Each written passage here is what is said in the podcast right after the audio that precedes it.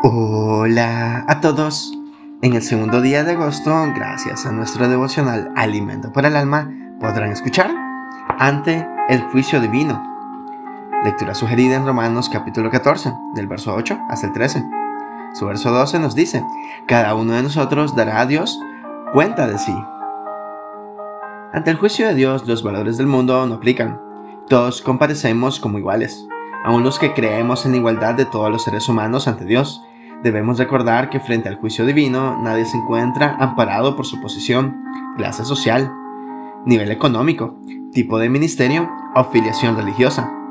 Pudiera ser incluso que algunos que se consideran figuras excelsas en el mundo religioso, como las que se parecían serlo en el templo de Jesús, escuchen de nuevo que los publicanos y las rameras van delante de vosotros al reino de Dios. Mateo 21:31 parte B. ¿Estás preparado para eso?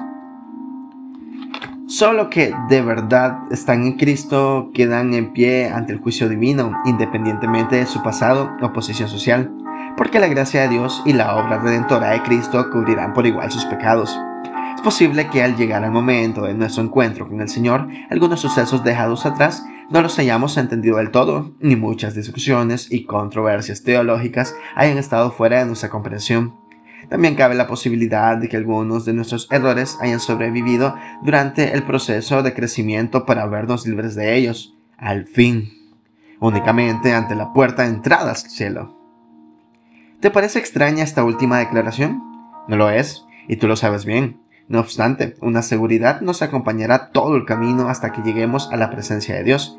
La luz de su gloria y sus palabras de bienvenida borrarán todas las dudas.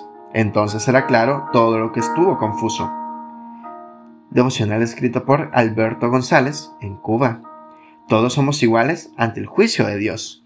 Muchas gracias por escuchar.